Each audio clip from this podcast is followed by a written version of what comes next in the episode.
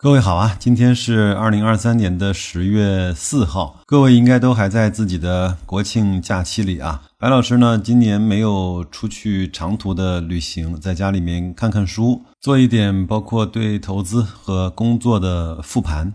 那今天这期节目呢，我们就来闲聊两则在这几天读书中的两个小故事，我相信对各位呢会有一点点的启示。第一个故事呢，叫战场上的那一只波斯猫。故事呢发生在一战，在一九一七年的时候呢，一战呢进入了中后期。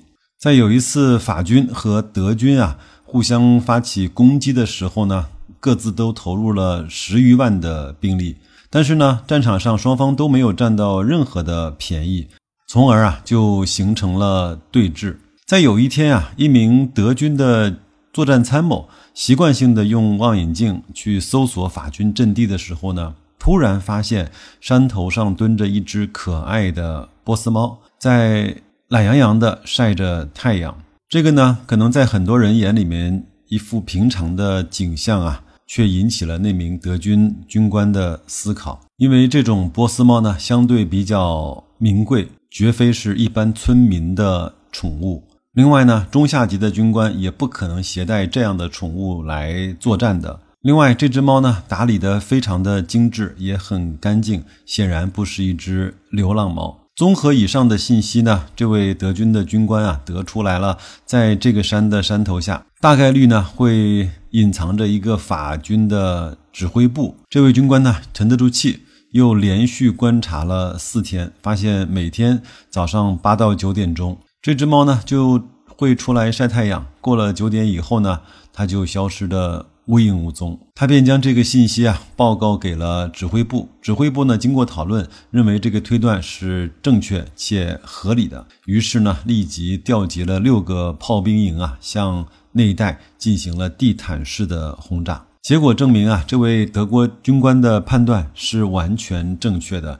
法军的一个非常高级的指挥部，正好就是设置在了那里。以上呢，就是第一则白老师想分享给各位的小故事。第二个故事呢，是发生在二战期间。据说呢，二战期间德国军队缴获了一些美军的物资，其中呢，一辆大卡车上发现了一批生日蛋糕，是给美军在这个阶段过生日的士兵的。据说呢，有着沙漠之狐的隆美尔呢，得知了此事。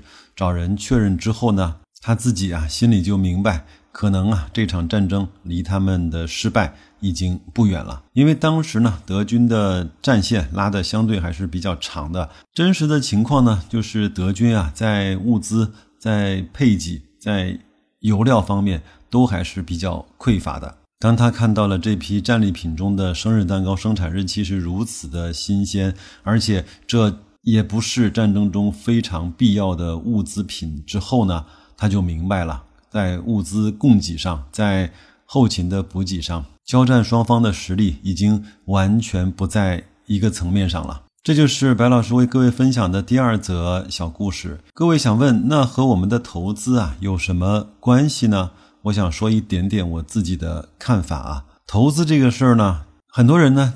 就特别容易啊，陷入为自己的投资标的找好消息，去找支撑自己投资理念的或者是方法的那一些消息或者是数据。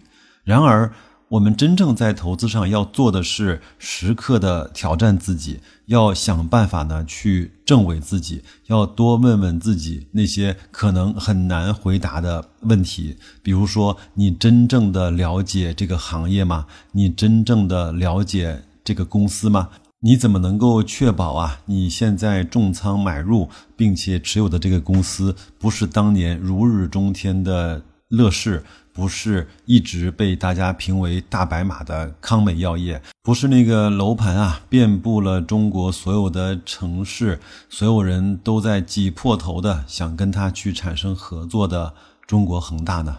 与此同时啊，我认为比这个事情更重要的是，你到底有多了解你自己的情绪？你到底有多了解自己在？